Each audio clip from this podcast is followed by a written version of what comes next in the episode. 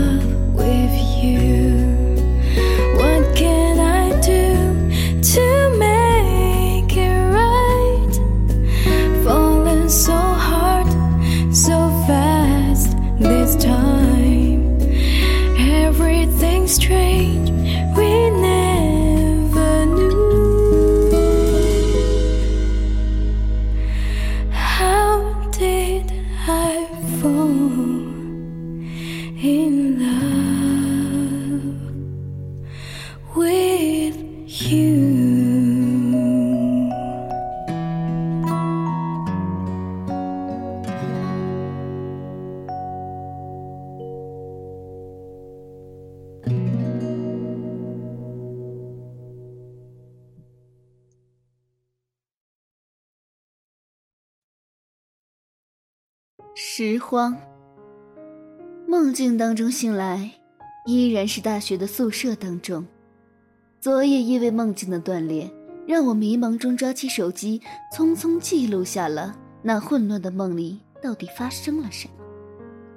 随后的记忆便愈发混乱，似乎有人让我开灯，随后鼾声不断，接着就是一只细小的蟑螂在我的面前游行般爬过。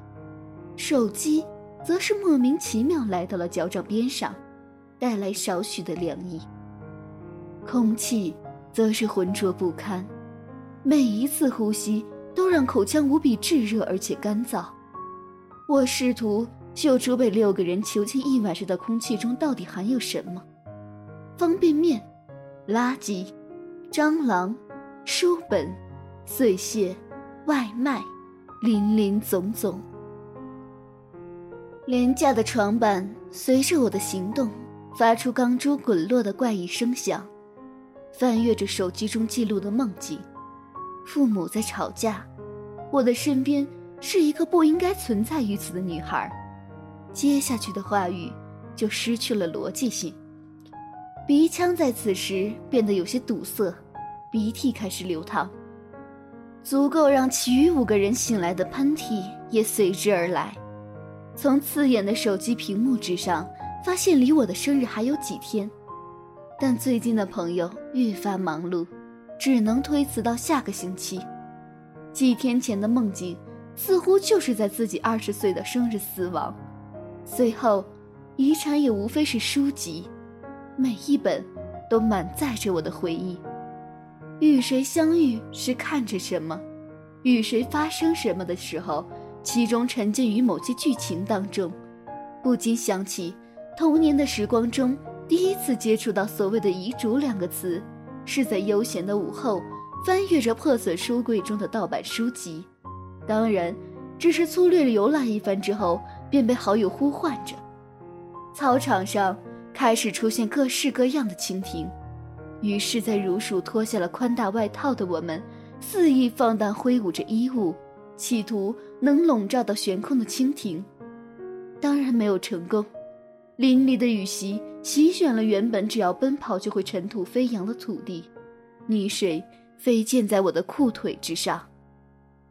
那应该是我最为美好的金色时光，和好友们留下袋装牛奶，把电风扇的功率调到最大。看着乳白色的花朵在空中绽放，并且被风拉扯着碾碎，喷洒在教室当中。当然，挥之不去的是几天中的奶臭味和检讨。而不习惯学校粗制滥造午饭的我，选择了回家吃饭。反正只有十几分钟的路程。那时候，有一个女孩也伴随在我的身边，是邻居的我们就会在家中吃晚饭。于是跑到楼下，用没有尖声的尖锐喊音呼喊着每一栋楼都可以听到的名字。短暂的旅途也将开始。手中会有着便宜的零食，嘴角还残存着午饭的米粒。行走在午后温和阳光中的我们，经常会被外界吸引注意力，例如孑然生长在道路旁的小灌木丛。飞舞的粉蝶和蜜蜂经常聚集在此处，若是春天，也会开出玉白色的无名花朵，芳香四溢。于是，我们的日子就这样轻松并且欢乐的度过。虽然只有短短的几十分钟，回到学校之后就变成了普通的同学。不过，在每次秋季叶落时，捡起地面上翠生生的褐色叶子，希望能找出相似的枯萎脉络。春天游走在葳蕤的草木里，冬日则是在满天的雪花中艰难行走，羸弱的身躯紧紧握住巨大的雨伞。风雪汹涌，厚重的寒冰在我们的裤脚凝结。每行走一段路程，看着他稚嫩的脸庞因为冰冷而渲然欲泣时，都会蹲下身，用发红的手指蹩脚的剥离冰块，以至于到如今。冻疮都会准时的到来，在每个本应该温暖的夜晚啃食着我的血管。春天留下狰狞的雪茄。不过，随着我们年龄的增长，在纯粹的行走中添加了更多的趣味性，例如编造故事。他讲述一段，我也讲述一段。电脑的到来也丰富了我们的杂学知识，故事也从最为基本的日常。变为了带有西方的魔幻。就这样，故事一直持续着到我选择在学校吃饭，进展也停留在了冒险的前一个晚上。假想中的我们准备好了行李，正准备进入那危险的丛林，探寻那可以惊诧世人的宝藏。初中的青涩日子，我遇到了新的女孩。她对于明星异常的痴迷，而其中的什么或许吸引了我。两个人也因为成绩的悲哀，共同被叫到了办公室。在无人的办公室，吹着凉爽的空调风，隔着玻璃窗，指着逐渐暗淡的天色，直到老师的到来。而我第一次约人出门，也是在此时，依然是如数时节，约定在图书馆门口见面。而我。带着狂跳不止的心脏见到他的瞬间，便觉得有什么决定突然被剥离了，取而代之的是一种惊恐和恶心。转过身回到了家中，好友突如其来，一起看着网络之上的模糊盗版电影，他则是通过邮箱给予了责问。当然，我不知道这到底是什么，只是在后续的时光当中与他保持着若即若离的关系，从未与他对过话，也没有见过面，在学校当中也刻意错开见面的时间，悲哀的成绩也因为他请了家教而改变。我依然停留在空旷的办公室中，感受着冷彻的空调和凄然的氛围。每次见到他的瞬间，就像这空中降下了沉重的锁链，带着沉重的铁球，限制着我的行动，而我不得继续跳舞，继续狂舞，挥舞着手指，让每一滴生命变成汗水甩出去。初中毕业的时候，我推着自行车。他跟随其后，却始终不存在什么气氛，只是回家的路途相似而已。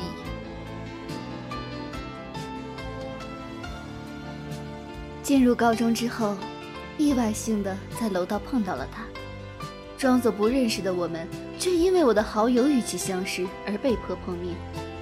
好友和他开始交往，于是我就这样在几个朋友的夜晚聚会时，在我们玩累了游戏。躺在黑暗中叙事着各自的故事时，其中一人就会开始讲述与他在公交车上的故事，而我听后只是感觉锁链终于传递给了另外一个人，但我的脚踝之上依然带着那长年累月禁锢的痕迹，甚至磨损到了骨骼，而家庭住址的相近让我们错开了回家的时间或者公车。不过在一次磅礴的雨天，没有带伞的我。感受着如此狂躁的雨，一把小小的雨伞遮挡在了我的头上。这应该是与他的最后一次见面，轨迹的交错在刹那之后分道扬镳。随后的我因为太专注看一本过于漫长的书籍而无暇分神，而在休息头脑的时光的时候，总会回想起那短暂的暑期故事。初中与高中的交界，因为我选择了逃避中考，而在五月份就在雨夜里等待着高考到来的我无所事事，一起在雪夜里脑子短路啃着棒冰的好友们都在拼搏着，调侃着时候将来就带来聚会，顺便庆祝我的乔迁之喜。过于无趣的生活让我沉迷于网络当中，从清晨起床到夜晚疲倦，让被褥卷在自己的十几个小时当中。自己让沉重的耳机压迫自己的耳朵，因为我邂逅了一个女孩，听着她讲述她的家庭故事。讲述完之后，我们都发现有些东西还需要继续讲述，但是始终不明白那是什么，便用大量的时间来弥补。开始驼背，视力没怎么下降，只是看到亮光会有些刺痛，耳骨膜在夜晚总是会震动起来。仿佛声音还在叙述，梦境在那时不再安静，耳朵就像被卷入了巨大的榨汁机当中，旋转、扭曲、碾压，血肉和神经在空中飞舞，一如曾经牛奶在空中爆裂的壮观场面。夜晚的时候，也尝试到了熬夜的苦楚滋味，内脏的疼痛和手机屏幕的光亮是如此的摧残着我的生命。但是我们无休无止，直到短暂时间结束。通过文字和语言，他讲述了自己家庭的空荡和搬迁的原因。去外地上学的他，希望我能够帮助他在一个外地永远使用的名字，这个名字将存在于他的新身份证之上。竭尽全力的我，发现自己的思维已经枯竭，于是寻觅着网络上能够祝福他的名字。在我赠予了他这个名字的同时，我们定下了如同泛滥大江南北的言情剧当中的愚蠢约定：互相等待十年。在那痴情的天真纯粹岁月里，我就看着那漫长的四位数不断的减少而感到欣慰，直到互相断裂了联系。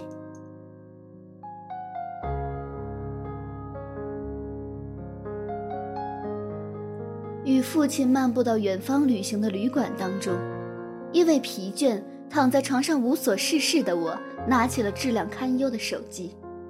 电视机始终散发着上世纪九十年代的古旧味道，雪花点和杂音成为了唯一的伴奏。外面的汽车鸣笛和远方迟迟不肯落下的夕阳，告知了我这是在远方。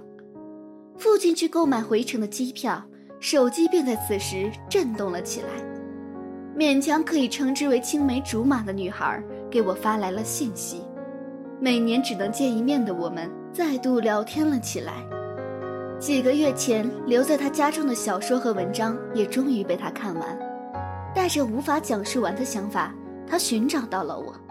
只是我们的话题不至于小说本身，而在于对方。在短暂的几句聊天当中，我们惊喜地发现，时光和岁月，或者是周围的环境，促使了我们的相似。共同的爱好，阅读的书本，夜晚喜欢听的摇滚，或是喜欢的作家，某些特别中意的句子，或者是触动人心的话语。在夜晚，我观察着父亲的一举一动，用手机与他交流着各自的情愫。在八点还没有沉下的夕阳里，我选择了表白。那短短的几个字，在土地和河流上狂奔，经过中转站，来到他的面前，而他的应允也在内心的空荡中归来。狂喜之下，度过了好几个不眠之夜，在飞机上的睡眠也是令人喜悦。头脑和肾上腺不断分泌激素，告知我生理的喜悦。于是，我们就在夜晚不断渴求着下次见面的时光，在漫长的等待中，我遗忘了那不切实际的四位数字，而是想着新年的再见。我们互相妥协，互相商讨如何逃离父母的拘束和互相见面。他的信件在十月份到来，秋意浓厚的校园当中，看着满地的落叶和周围陪伴着的好友。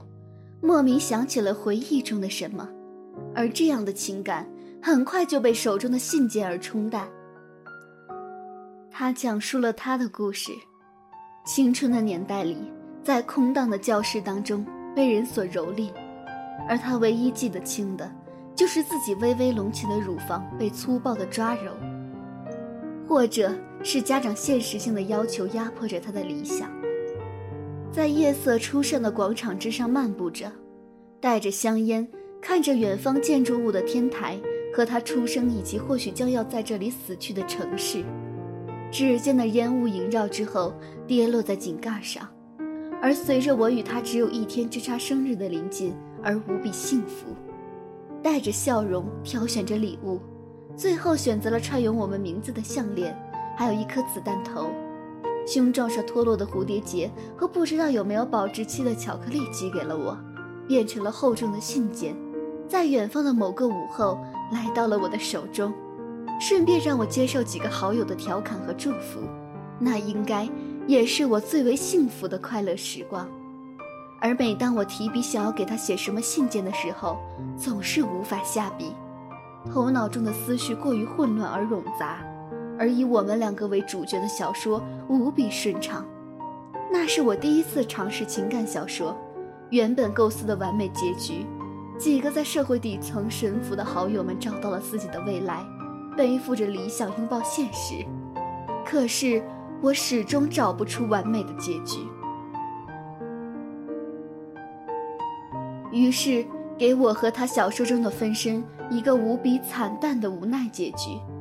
当然。在我满脸泪水的夜晚，写完了最后一个字，喉头哽咽，看着他文字给予安慰时，祈祷着这不过是我笔下的小说。但我的潜意识似乎并不满足于这个。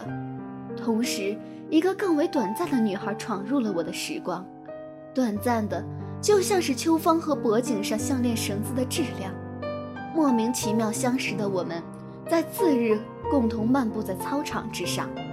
看着他的笑容，谈论着不切实际的话语，而在周末，他依靠着我的肩膀，而我则是轻抚着他的头发。我们构筑着一个不现实的梦境，虚幻而又脆弱。于是，他就这样逝去了。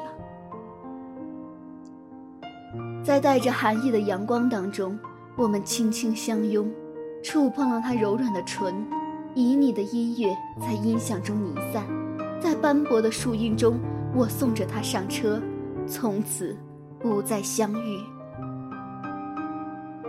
项链也在此时断裂，他似乎是明白了我的身边到底发生什么，愧疚感淹没了我的存在。完全吐露了简陋却足够能击溃他内心当中微弱幸福一切的话语。原本无比期盼到来的今年，成了我们最想要逃避的时光。烟火满天的硫磺味街道上，我们之间的遥远距离能让许多情侣依偎着穿行而过。我端详着这个并不存在于我的城市，这里没有我的任何足迹。在懵懂时期就离开了这里的我。没有什么回忆伴随着他，而就像是这个城市幽魂一样的他，明白这里的一草一木。或许曾经他与其他人在这里拥抱，在车水马龙当中，面对着灿烂的霓虹灯火，犬吠中，我从脖颈上取下项链，放在了他的手中。只是命运要捉弄我们一样，我们的父母还以为我们是最好的朋友，提议去他的家中。度过新年的夜晚，于是，在房间的黑暗灯光当中，他第一次依靠着我的肩膀，感觉到有什么温热的东西滴落在自己的膝头。灯光亮起的时候，这些湿润就像被炙热的温度蒸发了一样。我们和过去一样，笑着网络上的新闻，或者谈论着各自的生活，然后在父母们祝贺着新年的到来时。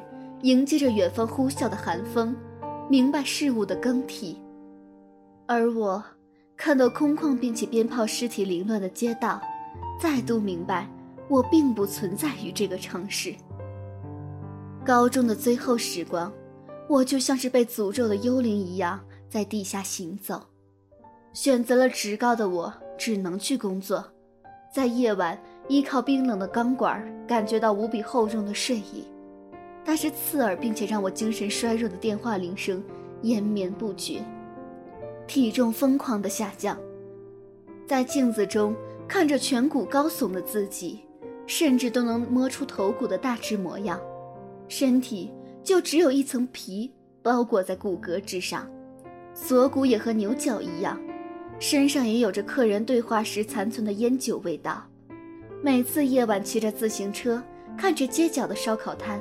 带着香料的浓烟冲击着苍穹的瞬间，总会在内心涌出少许的安宁感，因为我存在于这个城市。原本的空洞也被现实性和金钱，或者是忙碌所覆盖。如果能够安眠睡眠的话，顺便在每天诅咒着大白天装修的邻居，因为那是我睡觉的时间。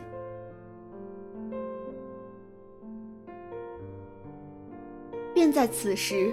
我遇到了与我经历相似的女孩，她也是选择了工作。我们就像是互相舔舐伤口的野兽一样，倾诉着工作的辛苦和对于未来的迷茫。周围的伙伴们都是在过着青春的最后阶段，坐在教室当中享受着午后的阳光，然后才会考虑放置在桌面上的试卷的答案是如何，吃着清爽的冰激凌或者是爽口的饮料。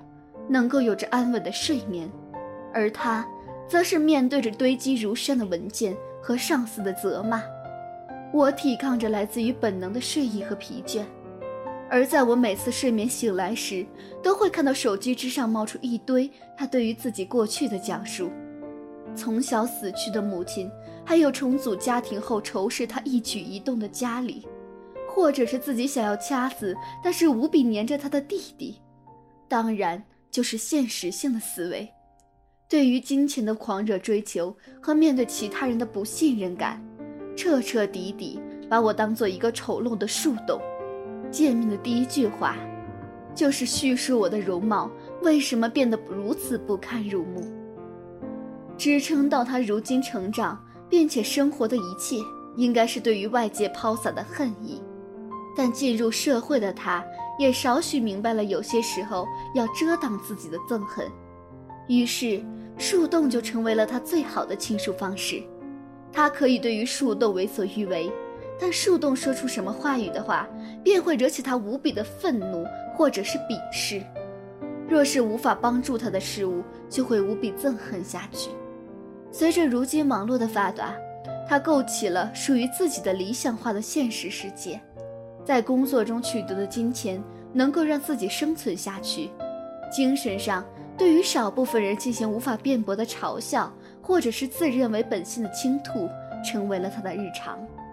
或许，在本质之上，他仍然追求着童年时期最为稀缺却又无法得到的东西——家庭的爱意和温暖。当然，他也有着最为淳朴并且简单的快乐。少有的几个与他经历相似的朋友，构筑起了小小的圆圈而在工作繁忙的重压下。看不上眼男性对于她的追求，不断在自己身上的投资，一些奇怪的话语也就成为了他们之间交谈的中心。或许在那个时候，他能够找到归属的欢乐。当然，作为树洞的我，只有接收，而没有任何倾吐的权利。在最初，选择成为树洞的我，就注定了是这样的结果。可每次正常的聚会。都会变成怪异的触碰，而与他的每一次牵手都不会带有什么情感。他靠着我的肩膀入睡，露出的表情也不会让我心动。拥抱我的柔软身体也只是平淡无比。紧扣的手指更像是抓到了什么替代品。互相的亲吻也只是为了发泄各自的欲望和空虚。舌头的碰撞和唾液的吸引只是下意识的行为罢了。分道扬镳的时光终于到来，选择了大学的我和追逐金钱继续工作的他，迎来了我们的结局。偶尔在手机上的对话，则是延续着过去的根本。他时不时带着戏谑的语气说着我那悲惨的模样。为了冲淡他那无比繁琐的工作，我为了寻找度过无趣时光的方法，当然，每次漫步在宿舍附近的小区当中。总会觉得自己身上缺失了什么最为重要的东西，脚踝之上的伤痕也逐渐弥合，烟花也总会有一天绽放。但我发现，我依然在地面上寻找着什么，就像是一个拾荒者一样，寻求着能够弥补心灵之中最为根本的什么。舍友巨大的鼾声从回忆中来到现实，整理好被褥。等待着舍友们的苏醒，咀嚼着毫无味道的食物，为了驱散饥饿而吞咽下肚。上课，下课，半天的琐碎就那么过去。吃完了午饭，正在构思着是否要到图书馆阅读着想看的书本时，手机的震动让我觉得非常诧异，而其中冒出的信息，则是开始摧毁我原本构筑的城墙。在带着疑惑和少许的期待，我寻觅着静谧图书馆中某个女孩的踪迹。在窗边，我想，我应该是找到了她。我可以坐这里吗？可以，他这样说道。